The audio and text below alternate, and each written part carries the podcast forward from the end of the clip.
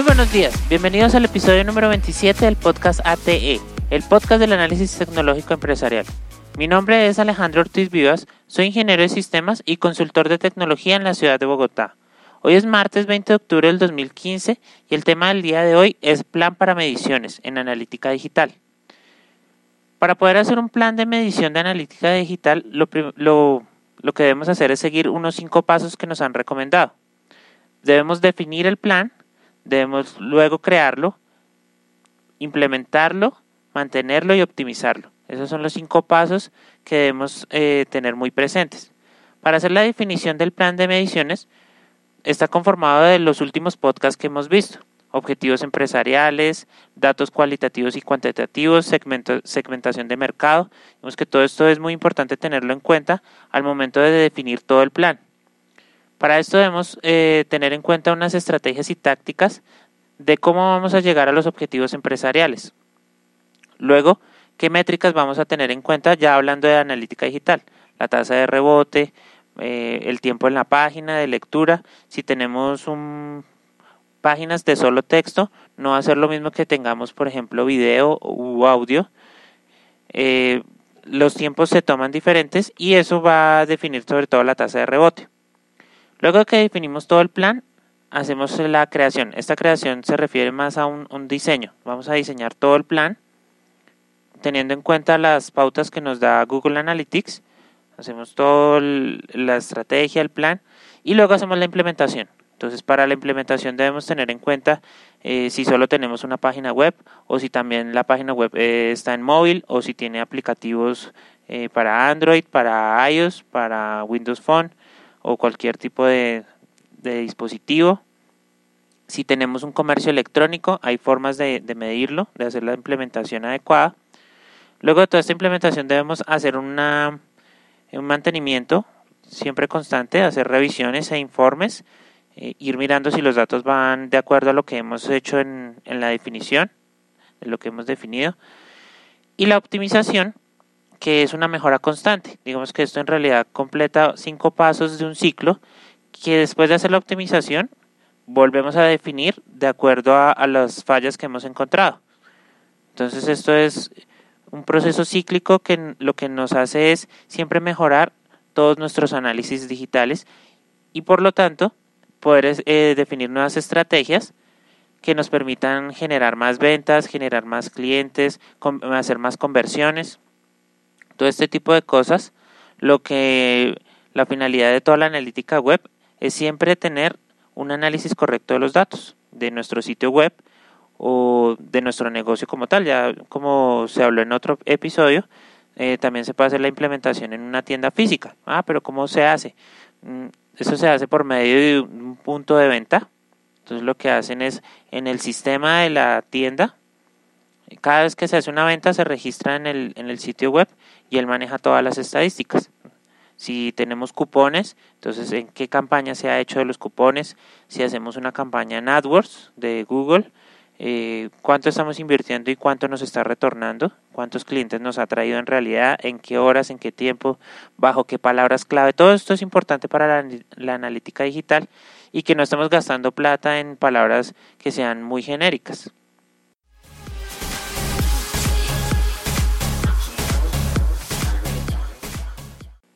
¿Sabes cuántos prospectos de clientes visitaron tu negocio hoy?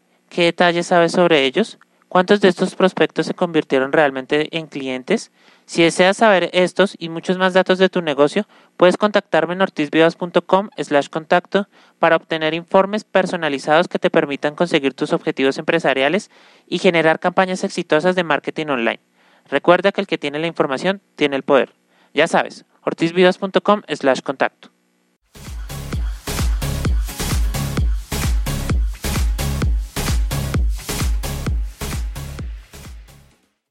Continuando con nuestro tema del día, que es los planes de mediciones para la analítica digital, vamos a enfocar un poco en la parte de la implementación. ¿Qué debemos hacer para obtener estos informes de analítica digital en cualquier sitio web? Digamos que esto no es únicamente para sitios web eh, desarrollados con tecnologías de Google como Blogger o este estos CMS, sino que se puede adaptar a cualquier página por medio de unos códigos que nos entrega Google Analytics. Ellos nos entregan un, un script, se llama, que es un fragmento de un código que se debe poner en cada página web.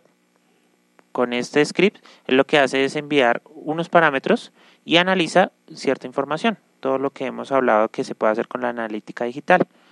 Entonces, eh, una de las cosas que hay que tener en cuenta es definir los parámetros al momento de hacer una búsqueda. Cuando en algunos sitios tienen unas eh, cajas de búsqueda y cuando se busca una palabra en, específico, por ejemplo, podríamos buscar en ortizvidas.com podcast, eh, vamos a ver que en la dirección web va a salir la dirección normal, luego va a salir una S que pertenece al, nombre de una variable, un parámetro, y lo que estemos buscando. Entonces va a salir eh, S igual a podcast. Entonces esa es la búsqueda que estamos haciendo. Ese, esa S, que por ejemplo en mi caso es por lo que trabajo con WordPress, se debe definir eh, en la analítica digital, ya que eso no es igual a todos los en todos los sitios web. También se deben definir eventos Flash y Ajax. Estos son Flash es cuando tenemos animaciones en los sitios web, de esas que se ven muy bonitos, pero que ya poco a poco van quedando como en el, en el olvido porque ponen muy lenta la página. Entonces, eh, si dentro de estas animaciones flash hay algún botón y nosotros ese botón es como hacer una compra o algo, esto no se captura automáticamente en, el Google Analytics. Entonces, aparte del el código que nos entregaron al principio, debemos hacer una definición adentro para este flash. Y los de Ajax es cuando hacemos algún formulario o llenamos alguna encuesta o hacemos alguna interacción con la página y la página no se vuelve a recargar. Entonces, al no recargarse, eh, no envía automáticamente estos parámetros y también lo debemos definir por aparte. Otra cosa que debemos tener en cuenta son dominios y subdominios. Eh, un ejemplo es la página, el e-commerce que yo tengo que es eh, Quality Baby si podemos ver está qualitybaby.ortizvivas.com. Esto es un subdominio y tampoco se captura automáticamente. Esto debemos hacer una implementación aparte. Si el, diseño es responsive, o sea, se adapta a cualquier dispositivo, eh, en la navegación sí se captura, pero si es un aplicativo móvil, una app para Android o para iOS, hay que hacer una implementación adicional en cada interacción. Si lo único que sí se captura automáticamente son las campañas de AdWords, es decir, nosotros le pagamos a Google para que posicione una palabra clave de, nuestras, de nuestro sitio. Si tenemos nuestro ejemplo de siempre, que es el de calzado, entonces eh, calzado para Bogotá, posicionamos esta frase y pagamos por ella. Esto es una campaña de AdWords y podemos por medio del Analytics mirar eh, cuánto estamos pagando, cuánto estamos recibiendo, cuánto nos está retornando, cuántos de esos eh, prospectos se convirtieron en clientes. Toda esta información que pues, suele ser muy útil, que no tendrías si no tienes la analítica digital.